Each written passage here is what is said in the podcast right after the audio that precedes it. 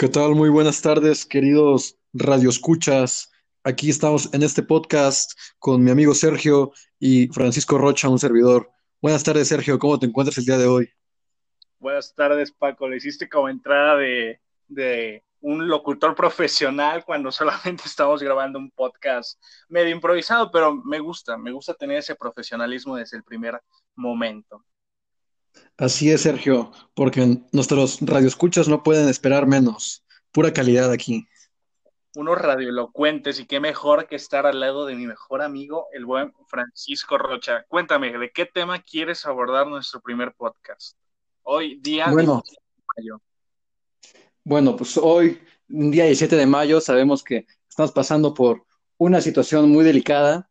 Todos sabemos a qué nos referimos. Entonces, yo creo que no está de más hablar sobre un poco de este tema. ¿Qué opinas al respecto? Bueno, es un tema delicado, más que nada porque encima de que se mezcla la salud, un tema social y un tema económico también, porque va a afectar demasiado a la economía, también mezclas y agregas ese toque picoso a la conversación al hablar del tema social y enfocarte en que hay dos tipos de personas. Los que creen que la enfermedad es real y llaman tontos a los que no, y por el otro los que muchos creerían que no, pero los que se denominan más inteligentes que los que creen que el coronavirus es real, porque según ellos es una sociedad secreta y el gobierno quien está mandando a controlar todo esto. O sea, estás en un choque de ideas donde la gente por lo general es necia no cede. Sí, estás totalmente en lo cierto. Aquí nos estamos dividiendo en dos grupos de personas, uno de los que creen que la enfermedad es real y toman sus precauciones, y otro que pasan las advertencias por alto porque creen que solamente es un truco del gobierno. Y entonces afectan a las demás personas, les pasan a traer las que sí están tomando cuidado. Exacto, es que si te pones en una postura neutral de ninguno de los dos bandos, tú dices, bueno, no está de más prevenirte porque no sabes si, si es real o no. Y puedes contagiar no solo a ti, sino a más personas. Puede ser un foco de infección andante pero al mismo tiempo también puedes decir, bueno, yo tampoco sé si es cierto o, no, pero pues qué se le puede hacer, ¿no? O sea, y más cuando estás jugando con tu vida, te lo entendería si fuera un tema de no uses tu auto, ah, pues, pues ya, ¿no? Pero es aquí de decir no salgas porque te estás muriendo y vas a matar a más personas.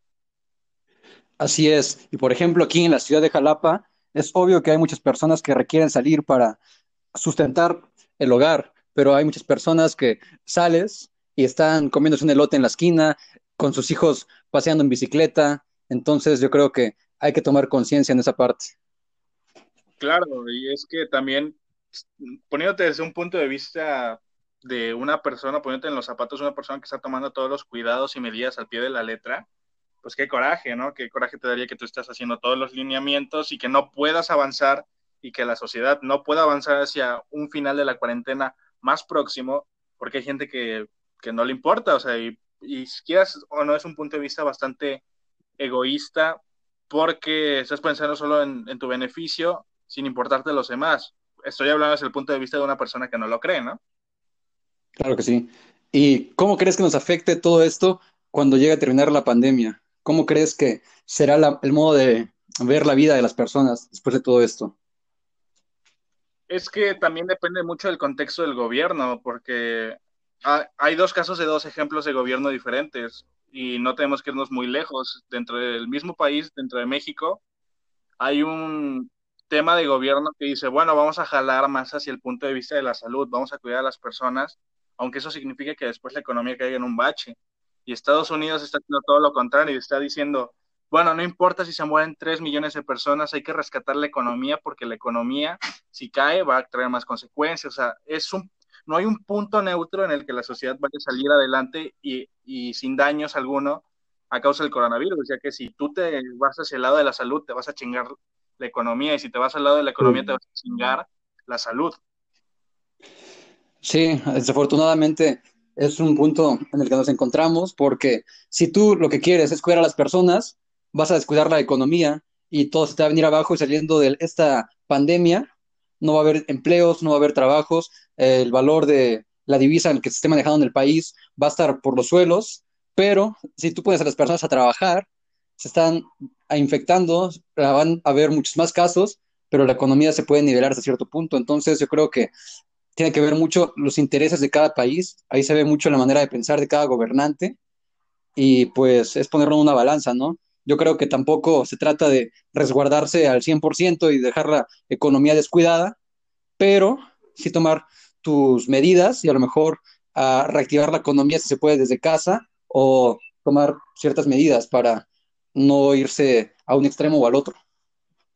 Exacto, es que es un tira y afloja constante, no puedes descuidar tal cosa porque estás procurando la otra porque se va a seguir yendo más a la mierda, en este caso la salud o en el otro caso la, la economía, ¿no? Y tocaste un tema que es bastante interesante, reactivar la economía desde casa. Se está hablando de que el dinero el dinero sólido ya no va, o físico, mejor dicho, ya no va, ya no va a transcurrir en este año, se espera, se espera que ya se dé el paso hacia las criptomonedas o la moneda digital, que pues es algo bastante interesante porque desde hace años, si te das cuenta, la mayoría del dinero está guardado en cuentas bancarias. ¿Eso qué quiere decir? Que la mayoría o el 90% del dinero desde hace años atrás ya está en cuentas digitales y no en físico. Pero sin embargo, se sigue manejando el físico. Exactamente. Entonces, la, realmente yo, en mi punto personal, sí creo que las criptomonedas van a ser algo muy importante en estos años.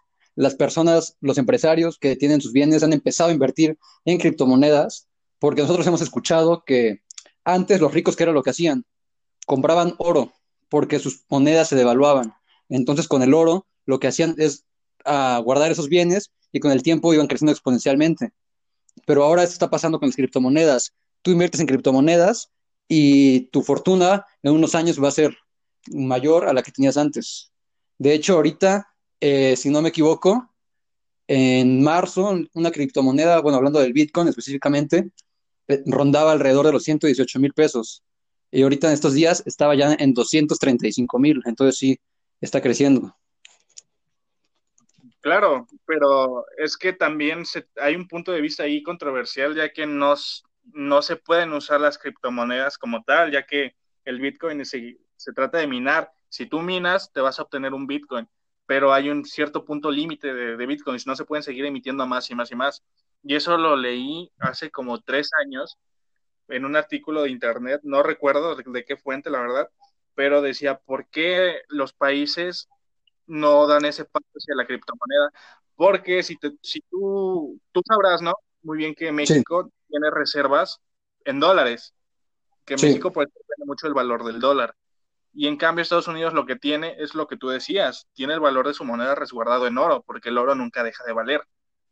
Entonces analizaban en ese artículo y decían, ¿por qué un país X, pongámosle El Salvador o República Dominicana, el que tú quieras, se pone, ¿por qué no pone en lugar del dólar como su moneda fuerte, su moneda, de su moneda base, con la que se va a sustentar su moneda nacional, ¿por qué no pueden criptomonedas? Ya que son precios muy elevados, mientras se siga tradeando con ellas va a seguir elevando su valor cada vez más y más y más y más, y la economía del país se va volviendo más fuerte. Y se decía que porque era precisamente eso, porque iba a llegar un punto en que todos los países iban a querer hacer lo mismo y ampliar y ampliar sus reservas, y iban a consumir bastante las criptomonedas. Entonces, las criptomonedas no se pueden usar como una moneda tan digital a cierto punto porque va a llegar un punto en el que van a haber un límite de criptomonedas. Tiene una escasez de criptomonedas. Hay, la, gente, a nivel mundial ocupa más dinero que el que las criptomonedas te permitiría tener en cierto punto. Claro, o sea, y no es tanto porque no te alcance con una criptomoneda, sino más bien porque hay un número límite. O sea, ponle tú que se da el paso a las criptomonedas y se utiliza la Bitcoin pero llegando dentro de unos 10 años, va a llegar un punto en el que se va a querer expedir más dinero y más dinero y ya no se va a dar abasto porque ya no va a haber tantas monedas. Además de que hay un factor clave, mientras más criptomonedas haya, el valor de la moneda va a ir bajando. sí, va bajando. De hecho, eso es lo que le da el valor a la criptomoneda, que es un es que la cantidad de criptomonedas ahorita es limitada y conforme va pasando el tiempo se van liberando. Entonces, también en la conforme la demanda va siendo, pues entonces es lo que va aumentando también el precio. Eh, y es que si te pones a analizarlo, la criptomoneda también se podría ver desde un punto de vista comercial como un producto, más que como una moneda de cambio, porque también depende mucho de qué tan utilizada sea la moneda. si la moneda es muy utilizada, el valor va, a aumentar, pero si se deja de usar, también va a ser menos. Es como un precio que va y viene. Eh, también se dio, se dio sobre todo en, la Deep Web con la caída de Silk Road o la ruta de la que era un tráfico de, Y como cerró ese sitio, que era principalmente lo que usaban criptomonedas, pues obviamente la caída de la moneda a la baja.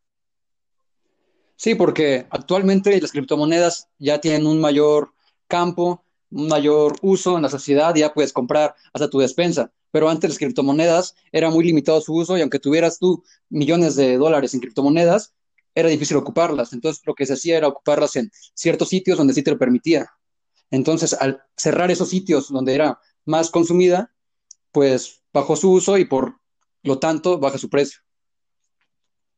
Claro, y también había creo que era Japón el que no era legal como moneda de cambio, pero sí como moneda de transacción. O sea, que tú pudieras hacer un tradeo online a partir de la criptomoneda y después canjearlo a, yenes, creo, no, no recuerdo bien. Les voy a dar un dato curioso. ¿Ustedes sabían que hay más cajeros de Bitcoin en México que en Singapur? ¿Es en serio? Sí, es neta o sea, Singapur, una economía tan próspera y tan digitalizada, mucho más avanzada que México. Sí, y hay más cajeros de Bitcoin en México que en Singapur. México ha dado un paso gigante en los Bitcoins, es como de los países más importantes en Bitcoin. Bueno, es que también tendríamos que ver porque, bueno, es que te podría, te iba a decir justamente eso, que, que da un paso más allá, pero porque tiene más población. Pero pues si te puedes analizarlo, la mayoría de la población de México no conoce nada del tema. Bueno. Y mucho menos van a saber Sí. Mucha, la mayoría de las personas de México, en vez de pensar en, cómo invertir en bitcoins, están pensando en cómo llevar el día a día. Entonces, también es, hay que ver cómo se ubica la economía de una familia promedio mexicana. Claro, porque la mayoría de las familias viven al día con sustentos y muchas, muchas de las personas viven a base del, del ambulantaje, o sea, de comercios que no están establecidos, que no pagan este, impuestos. No es una crítica ni nada, ni mucho menos, pero al no pagar impuestos el gobierno no les da la sustentabilidad de decir, bueno, entonces como obligación, como empleado tienes la obligación de recibir un, un seguro médico o un salario mínimo al día. Mucha gente trabaja, o sea, mucha gente se dice aquí en México que vive con el salario mínimo, pero no es cierto. Gracias al ambulantaje y todo eso, hay gente que vive con menos del salario mínimo en nuestro país. Sí. Y eso es algo que no se dice.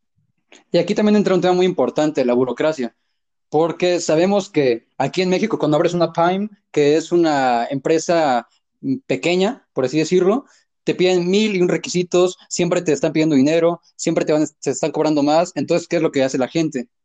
Saltarse todos esos pasos y recurren al ambulantaje. Empresas no reguladas hacen sus contrataciones y al no estar regulada y no pagar impuestos, los trabajadores no tienen su derecho a un seguro médico, el salario mínimo no está regulado y si terminan pagando lo que quieren. Y al final de cuentas, si no estás conforme con lo que te pagan, el dueño te va a despedir. ¿Y a quién le vas a reclamar? si ni siquiera está regulado. Claro, y ahí sobre todo el ambulantaje hay que poner como un margen y decir hasta qué punto está bien el ambulantaje y hasta qué punto no. Yo creo que el ambulantaje está hasta cierto punto bien cuando es una persona con un pequeño negocio donde solamente depende él y su familia porque hay gente que aprovecha muchísimo el ambulantaje y se hacen una pequeña empresa donde ellos son los líderes y tienen a muchos empleados trabajando para ellos. Y eso me parece que está mal, porque volviendo al tema del coronavirus, cuando se estaba saliendo lo de la crisis, yo tuve la conversación con una señora que me dijo que ella no quería que fuera eso porque ella era dueña de un negocio. Yo le dije, no, pero pues no se preocupe porque se supone que ha, habido planes del gobierno para apoyar y que no, no quiebren esos pequeños comercios. Me dice, no, pero es que, quién sabe qué, y, dice, y mis empleados. Y yo le pregunté que, que, a qué se dedicaba y no me acuerdo qué me dijo, pero el punto es que era de ambulantaje y me dijo que ella no sabía que le iban a dar y que a ella nunca le daban cosas al gobierno y se estaba quejando. Y pues yo le dije algo que pues la verdad creo que sí le molestó era la realidad. Le dije, pues es que el gobierno no le va a dar porque no está pagando impuestos. Sí, muchas personas quieren todo peladito en la boca y no quieren cumplir con sus obligaciones fiscales. Claro, o sea, y es lo que te estoy diciendo, porque muchas veces también la gente cae y dice de, es culpa del gobierno. A mí no me dan nada y yo soy un empresario, yo estoy sustentando la economía nacional. Tal vez sí la estás sustentando, pero en el, en el tradeo, no en la aportación hacia el gobierno, hacia los recursos que se dan. Sí, y muchas personas toman como pretexto como de que, ¿por qué voy a pagar impuestos si el gobierno se lo gasta en otras cosas? Ok, tal vez estamos conscientes que nuestro gobierno es corrupto, que se lo gasta en otras cosas, pero mínimo como ciudadano, empezar con lo que te corresponde y después exigirle a tu gobierno, es mi manera de ver. No puedes empezar a exigir a tu gobierno si tú no empiezas aportando lo que a ti te corresponde.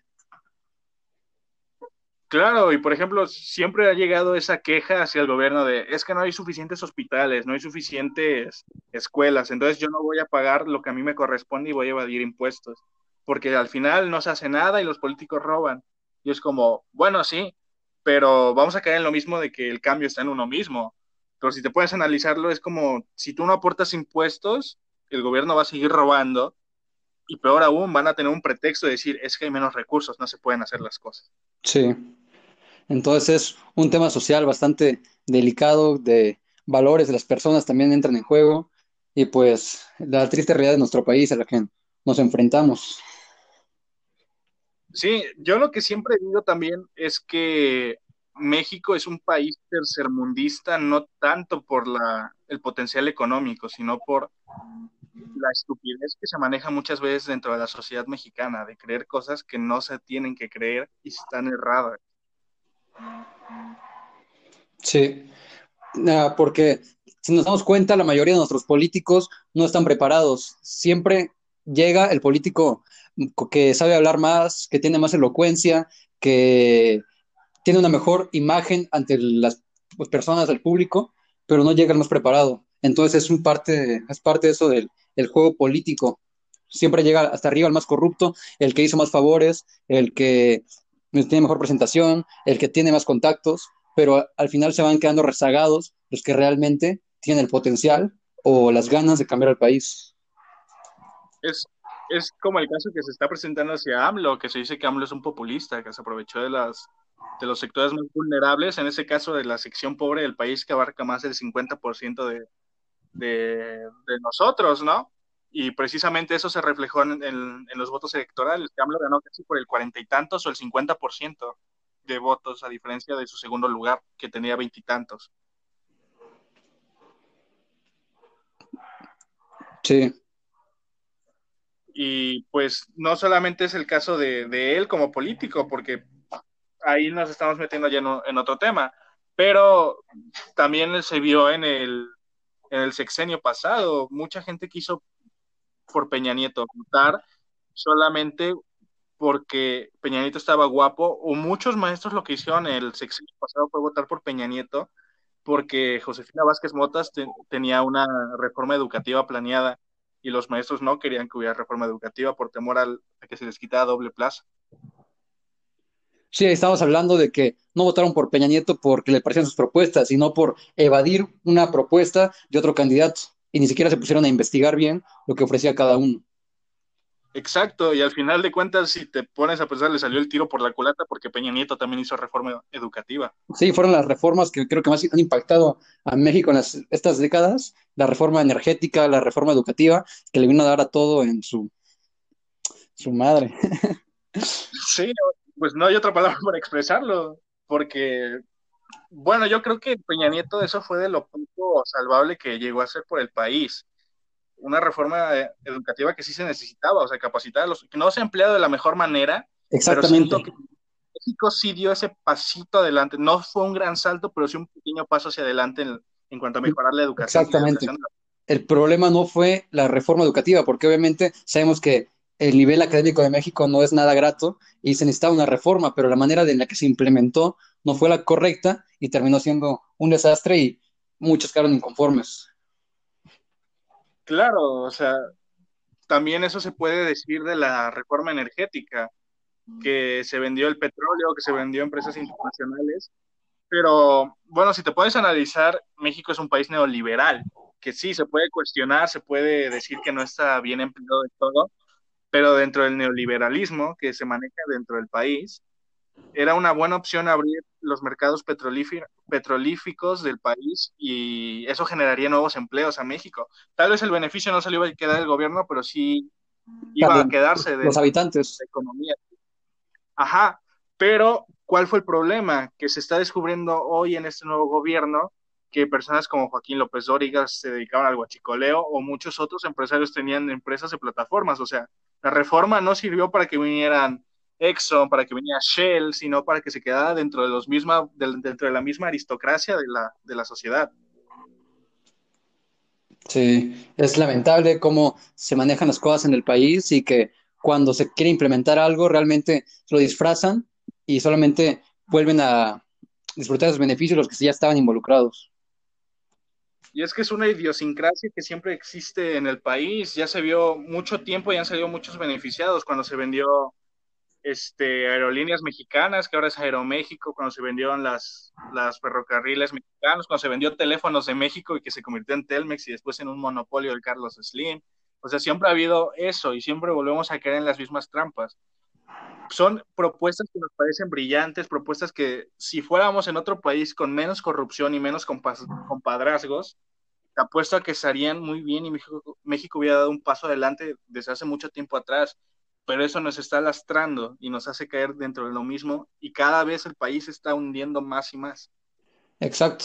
Aparte yo creo que el enfoque de los gobernantes, de las personas que están arriba, no es el correcto. Nos le hace falta mucha visión o no sé qué es lo que pretendan. No sé si te enteraste de la noticia de que le iban a reducir el sueldo a las enfermeras y a los doctores para contribuir con el coronavirus. O sea, estamos conscientes que el sueldo de una enfermera no es muy elevado y comparado con el puestos de gobierno es nada. Y aparte ellos tienen que comprar sus cubrebocas, tienen que comprar sus utensilios para protegerse y todavía es un descaro venir y decir que te van a quitar parte de tu sueldo para apoyar a la causa. Cuando haciendo las cuentas realmente no juntas más que unos cuantos millones a nivel nacional que no te sirven para mucho. Exacto. Aunque creo que no fue tanto así como, bueno, hasta donde yo me quedé en la noticia no le di más seguimiento, la verdad. No era tanto, ahorita me corregirá si estoy mal, no era una obligación que se los iban a quitar, sino que se les había invitado a hacer las cosas, o sea, a, a donar su dinero. Sí, exactamente, era una invitación, pero es lo que te digo, el problema de nuestro país, todo viene disfrazado. Por ejemplo, yo estaba hablando con un amigo mío que tiene a su mamá, o su papá, no recuerdo, trabajando en el IMSS. Y según les habían invitado a hacer esa aportación y cuando ella estaba descontado. Es como aportación obligatoria. ¿En serio? Sí. Pues déjale preguntar a mi hermana porque mi hermana es enfermera, entonces le voy a preguntar más o menos cómo, cómo se maneja sector salud en ese, en ese aspecto. También una cosa que a mí me indignó muchísimo, ya que pues yo quiero estudiar medicina, mi hermana es enfermera, tengo amigos médicos, fue eso, que no hay, no hay presupuesto para los insumos básicos de un hospital y menos ante una pandemia. Y se vio sobre todo en los cubrebocas, que los cubrebocas son de tela, pero de parecen de los de salchichonería que te dan ahí de cheddar. Parecen papel de baño que lo mereces tantito y ya se está rompiendo. Exacto y había una imagen de políticos que fueron a, a un IMSS y sale una enfermera en el fondo con uno de esos cubrebocas y los, los gobernantes tenían unos cubrebocas 3M, o sea, de los más seguros y todo eso, y te indigna porque dices, o sea, esos güeyes solamente van a ponerse en contacto un rato con los enfermos y se llevan la máxima protección, pero sin embargo, el personal de salud que los ponen día a día a estar con los enfermos, con el riesgo de contagiarse. Muchos no pueden volver a sus casas porque tienen adultos mayores o niños y les das lo peor de los insumos. O de plano ni se los das y ellos los tienen que conseguir. Sí, es, nos hace falta mucha infraestructura a nivel salud y yo creo que ahorita lo que se viene va a estar muy canijo. Entonces, por eso es importante que nos resguardemos para no darle más trabajo a todos esos héroes, a todos esos doctores, a todas esas doctoras, enfermeras, enfermeros, todo personal de salud, hasta los intendentes, no darles más trabajo y que puedan seguir cumpliendo su función y que pronto podamos salir de esto. Sí, y tocaste un tema muy importante, porque también los intendentes están arriesgando muchísimo y son personas a las que no se les reconoce prácticamente esa labor. Ellos trabajan prácticamente con material infectado, ellos lo tienen que desechar. Imagínate en una de esas, ojalá y no, pero alguno se llegue a picar por accidente con alguna aguja de que le aplicaban algún enfermo de coronavirus. Sí, están expuestos a, incluso a veces más que los mismos doctores, porque ellos se llevan todos los residuos, todos los papeles, todo lo que está en el hospital, tienen que limpiar los pisos, agacharse, eh, pararse en las escaleras, limpiar todo. Entonces, pues corren un alto riesgo de contagio. Y ahora imagínate, si ni siquiera las enfermeras y doctores tenían suficientes cubrebocas, en un caso así es casi de pensar que a los enfermeros no se les da ni de plano. Sí, un triste realidad la de nuestro país. Por eso los invitamos a todos, si no tienen necesidad de salir, quedarse en casa y si tienen necesidad, pues tomar sus precauciones y cuidar a su familia. Sobre todo lleven alcohol gel en pequeños botecitos, traten de racionarlo, si no lo pudieron conseguir, no importa, pero traten de hacer mínimo contacto, guantes, lentes de seguridad si es posible. Yo sé que mucha gente va a tratarlos como locos, como gente muy exagerada, pero créanme, yo prefiero quedar como un exagerado sano a quedar como un güey que menospreció la enfermedad y Dios no lo quiera, le pasó algo.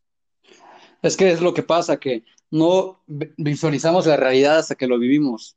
Conozco gente que no creía en la enfermedad y que estaba muy campante yendo de un lado para otro y no creía en el virus. Y de repente, cuando empezó a ver tantos infectados alrededor y, y él mismo se infectó, como que ahora sí captó y dijo, ah, no, pues es real, cuídense, cuídense.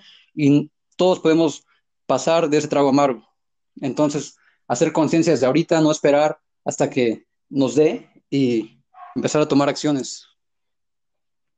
Sí, no caigan en ese chiste sin gracia y tonto que se vive en la sociedad actualmente y que se hizo muy popular en redes sociales de inmunidad de rebaño que se está implementando en Suecia, porque créanme que eso es una estupidez total.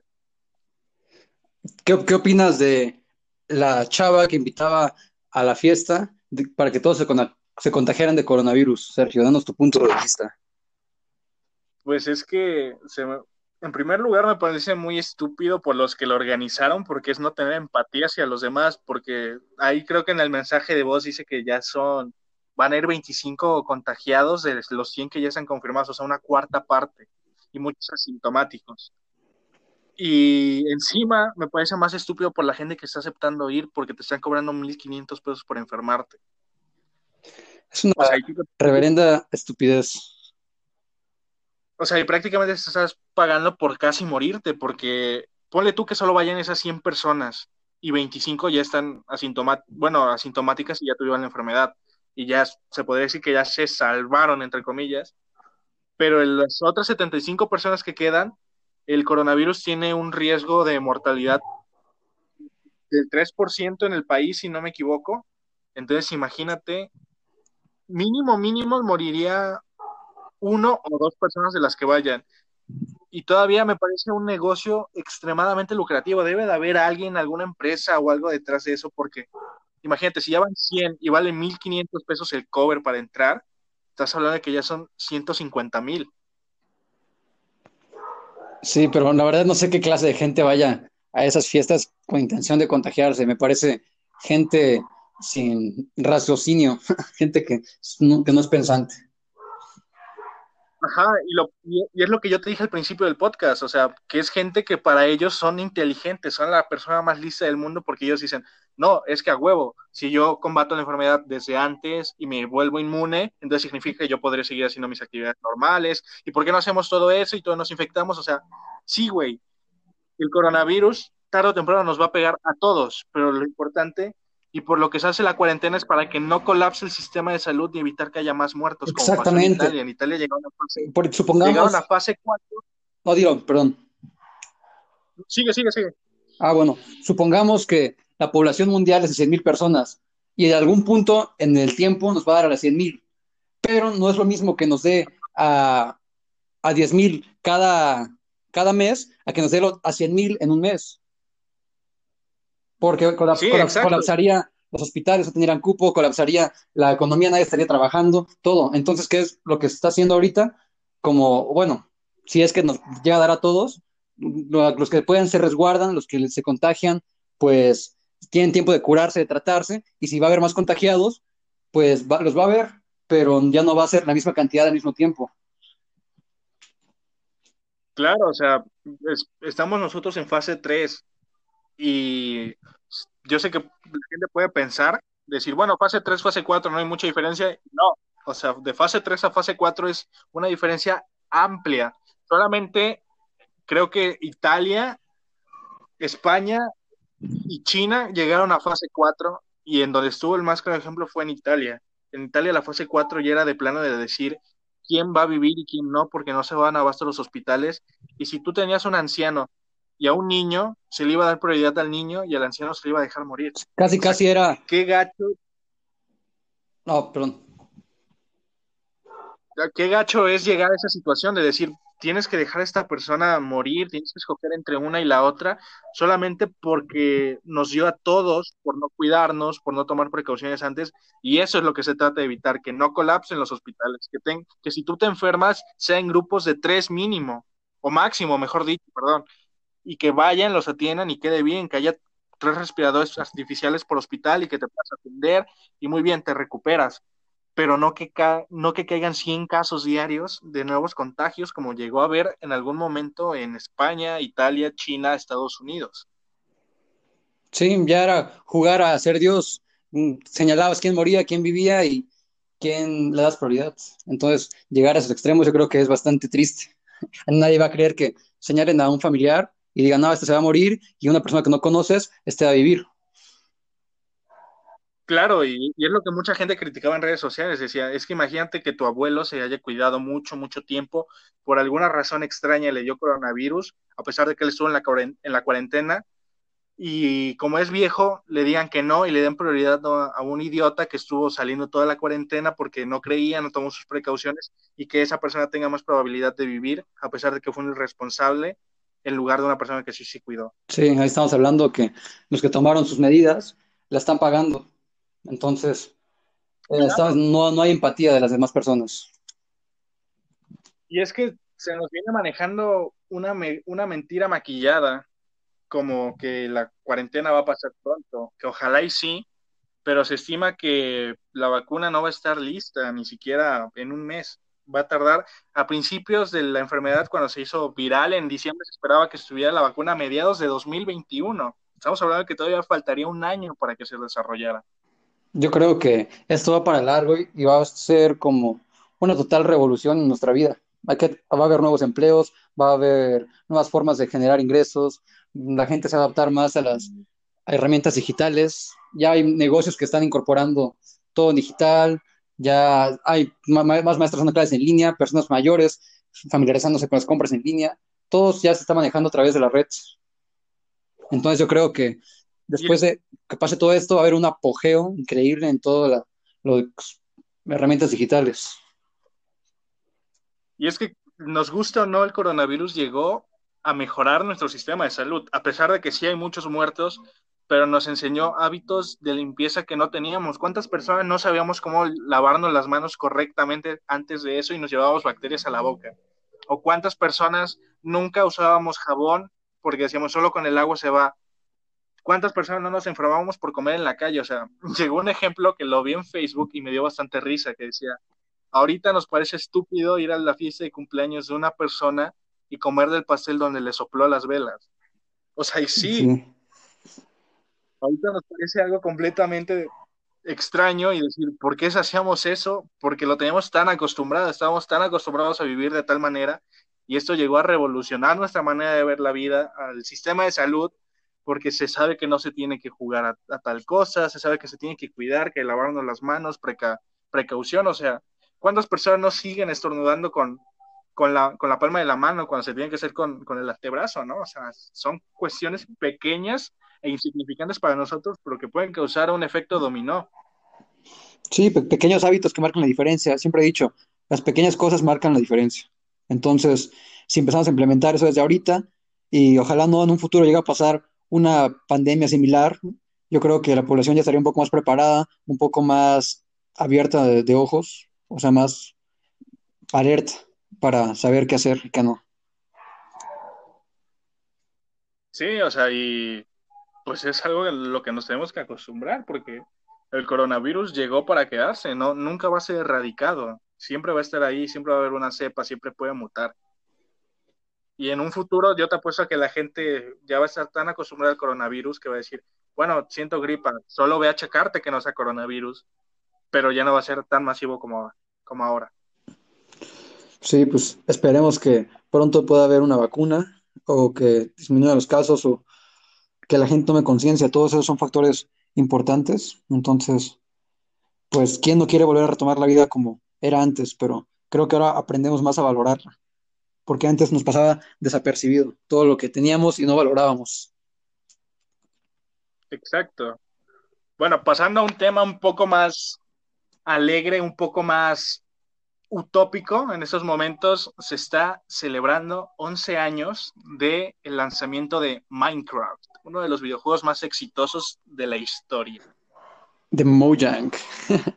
estaba leyendo, estaba leyendo que ahora en las clases ah, en línea había una materia en el Tecnológico de Monterrey que es de construcción y les encargaron construir en Minecraft con planos profesionales y todo. Entonces, pues una herramienta interactiva bastante interesante, aparte de juego, bastante divertido.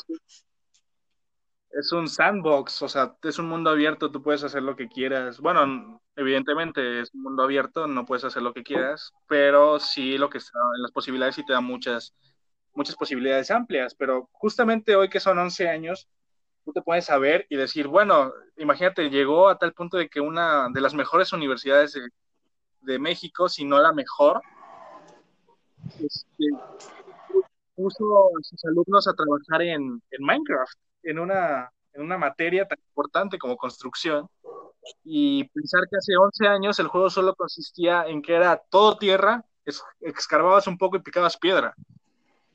O sea, ¿quién iba a decir que Minecraft, un juego así, si a ti te hubieran dicho hace 11 años, oye, ¿quieres jugar un juego que es de un mundo super plano, donde solamente hay tierra, picas tierra y abajo hay piedra picas y te construyes una casa, ¿lo hubieras querido jugar?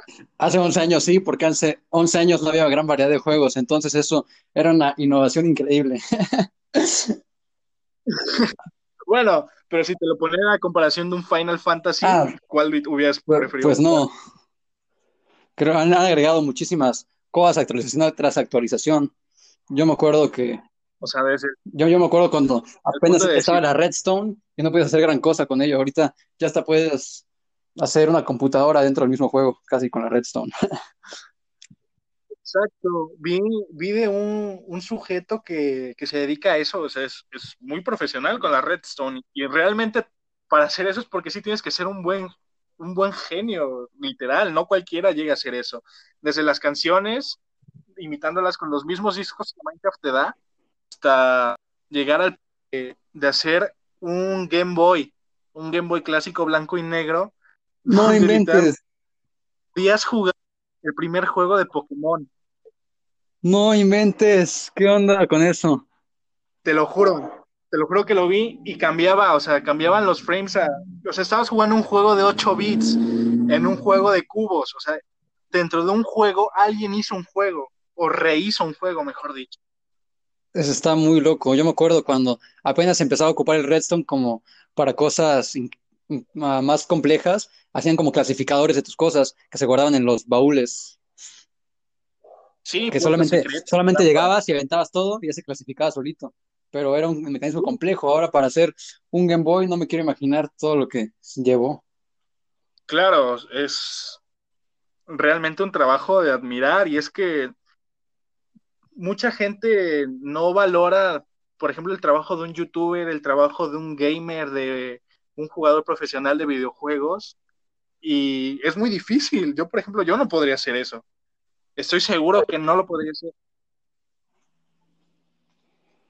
Se llevan horas y horas practicando desvelada tras desvelada, y aunque muchos dirán, pues no salen al mundo, están ahí en sus casas, pero no cualquiera lo hace. Entonces yo creo que sí hay, hay que reconocer su trabajo como cualquier otro trabajo.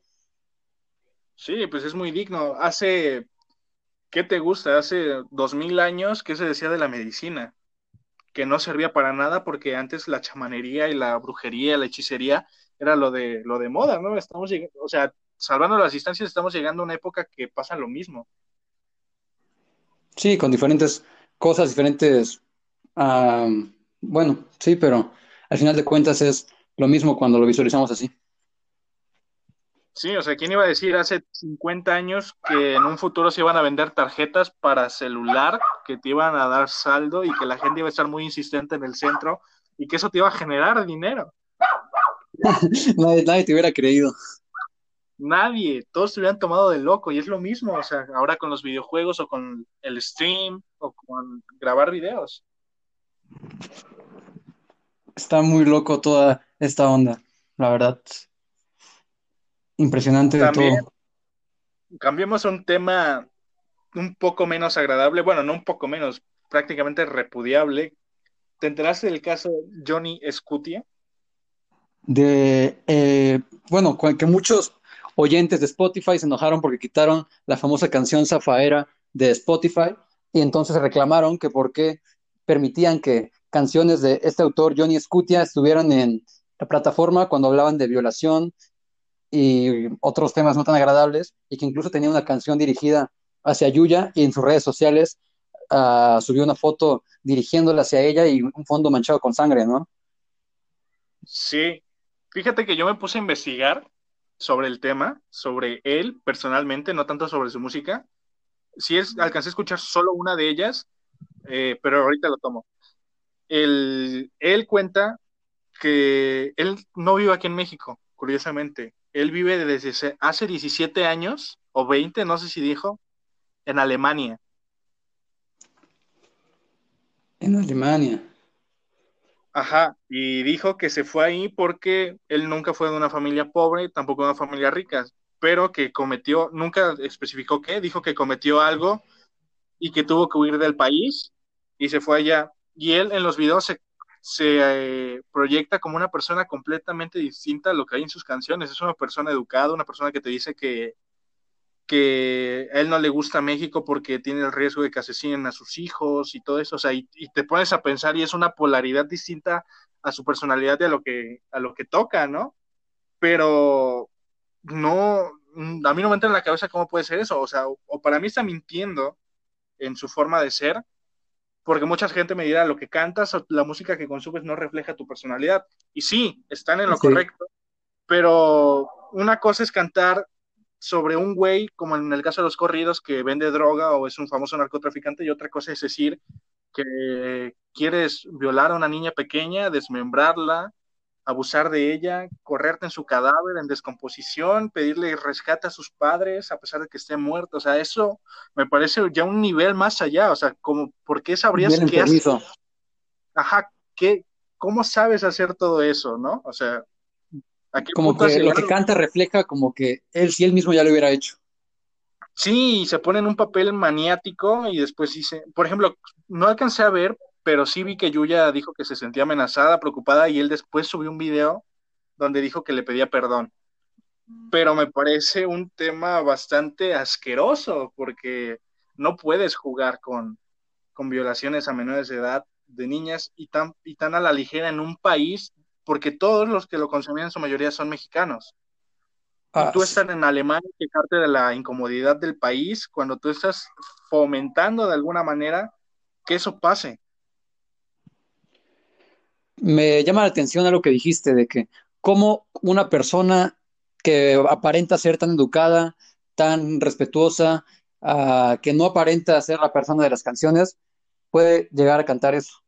Y eh, creo que entramos en un punto bastante interesante de los psicópatas, cómo han sido los grandes psicópatas uh, de, la, de la historia. Siempre han sido personas de excelencia, bueno, no siempre, en la mayoría de los casos, han sido personas de excelencia en las escuelas, que tratos muy educados, pero en el trasfondo, cuando los descubren, hacen mil y un porquerías. Entonces yo creo que puedes ser un psicópata de esos. Sí, o sea, y decirlo con un cinismo, porque para esas personas el cinismo no, no entra, o sea, para ellos es algo normal o natural prácticamente, porque nos guste o no, son personas dañadas, que si se hubiera detectado cuando eran niños con ayuda de psiquiatras o psicólogos, se pudo haber solucionado. Y es que ahí también se entra en un punto en el que debemos decir como sociedad que hay que normalizar que la gente vaya al psicólogo o al psiquiatra sin que se le tache de loco en automático. Porque en la sociedad cualquiera que dice voy al psicólogo ya lo tachan de loco, como un pervertido, un psicópata, un sociópata. Y no. Y por ejemplo, si él hubiera hecho eso, no hubiera llegado a cantar eso, te lo apuesto, porque una persona en sus cinco cabales nunca hubiera dicho cosas como hacerle eso a una niña. No, no, no sé qué pensar al respecto, sí está muy enfermo todo eso. Y como tú dices, actualmente se tiene que aceptar el uso de, bueno, bueno, no el uso, que se tiene que aceptar que las personas que asisten al psicólogo, a servicios de salud mental, no es necesariamente porque estén locos, es por, para evitarlo precisamente.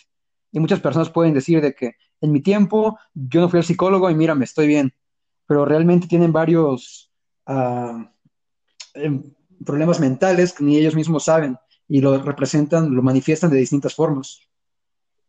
Claro, porque para ellos es natural, ellos desde que son niños están acostumbrados a llevar eso. Es como las personas que toda la vida han respirado mal y no saben hasta que se operaron la nariz y dijeron, vaya, con que así era respirar bien, pero yo estoy tan acostumbrado a respirar mal que yo lo veía como algo natural. Sí, sí, sí. Están tan acostumbrados a llevar ese modo de vida, esos pensamientos, eso, que lo toman como algo normal y lo dejan como si no fuera un problema, cuando realmente sí está afectando su modo de vida y cómo se relacionan con otras personas.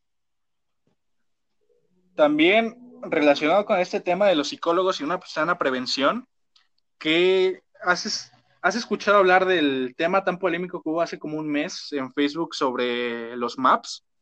Los maps, no. A ver, cuéntanos un poco de eso. Los maps son las siglas en inglés de Minor Attract Person o algo así, de ah. personas atraídas hacia los menores, o sea, los pedófilos, que buscaban el reconocimiento de la atracción hacia los niños dentro de la aurora LGBTTIQ+. Sí, que también tienen que ser aceptados, también son personas y que son simples gustos, que no son unos degenerados. Ajá, ¿tú qué tienes que decir al respecto, sinceramente? Yo digo que no deberían ser reconocidos los pedófilos como... No es lo mismo ser homosexual por ser pedófilo, ¿sabes? Yo creo que si eres una persona de 40 años y te gusta alguien de 10 años, yo creo que la persona de 10 años no va a tener el criterio para saber si quiere relacionar o no con alguien de 40. Claro, o sea, y es que también esto se entra en un tema de las personas homosexuales o toda la aurora LGBT eh, son personas con una orientación sexual. Y la pedofilia, como su nombre lo indica, es una filia. Una filia es un gusto que se desarrolla en el cerebro, pero no es lo mismo que una orientación sexual, porque es, es más parecido a un fetiche que a una orientación. Eh, una persona, porque por lo general las personas que tienen pedofilia también es porque son más propensas a tener parafilias hacia desmembramientos, hacia violaciones, hacia torturas. Hacia necrofilia. Exacto, o sea, hacia, hacia cosas ya como fetiches, muchas veces ilegales, y muchos de los maps lo que decían era, es que nosotros somos pedófilos, no somos pederastas. Y, la, y mucha gente, vamos a decirlo al aire, porque no, no sabe la diferencia. Un pedófilo es una persona atraída hacia, hacia los niños o hacia los menores de edad con índole sexual, mas nunca han llegado a hacer nada. Un pederasta, en cambio, es un pedófilo que ya pasó a la acción, o sea, que ya violó, ya tuvo algún tipo de relación sexual con un menor de edad. O sea, se puede ser pederasta y pedófilo, pero no se puede ser pedófilo y pederasta porque son temas diferentes. Y por ejemplo, yo no estoy de acuerdo en que se incluya, me parece algo muy feo, algo muy horrible lo que le puedes hacer porque es aprovecharte de un niño, es como si te aprovechas un discapacitado o de alguien que no está en sus cinco sentidos. Pero tampoco me parece correcta la postura que se tomó en redes sociales de decir vamos a patear pedófilos y golpearlos. ¿Por qué?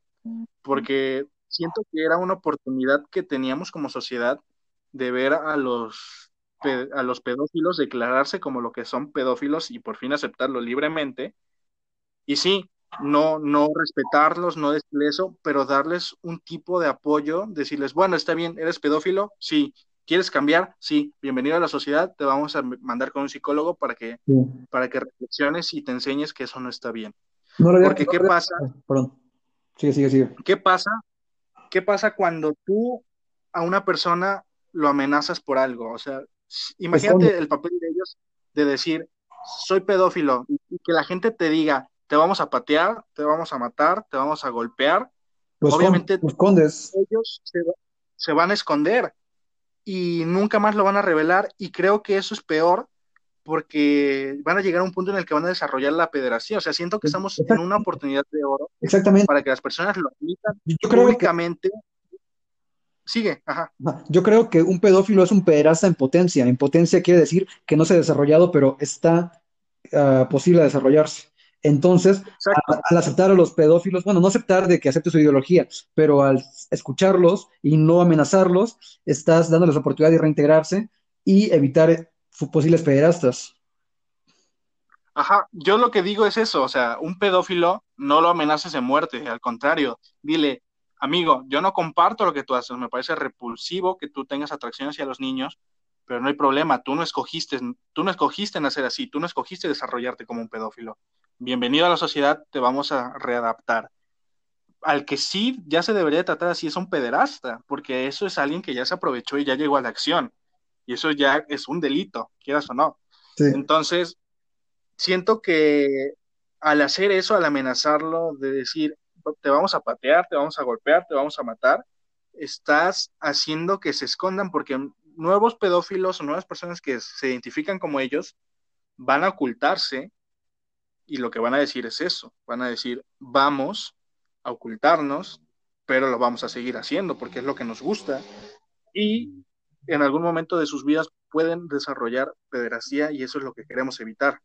Pederastía y pedofilia, ¿cómo decirlo? Reincorporarlos a la sociedad. O sea, yo siento que eso está mal, tanto a los dos puntos, o sea, tanto sentir atracción por un menor como por criticar a alguien y golpearlo cuando él no escogió nacer así y se está abriendo libremente a que todo el mundo lo sepa.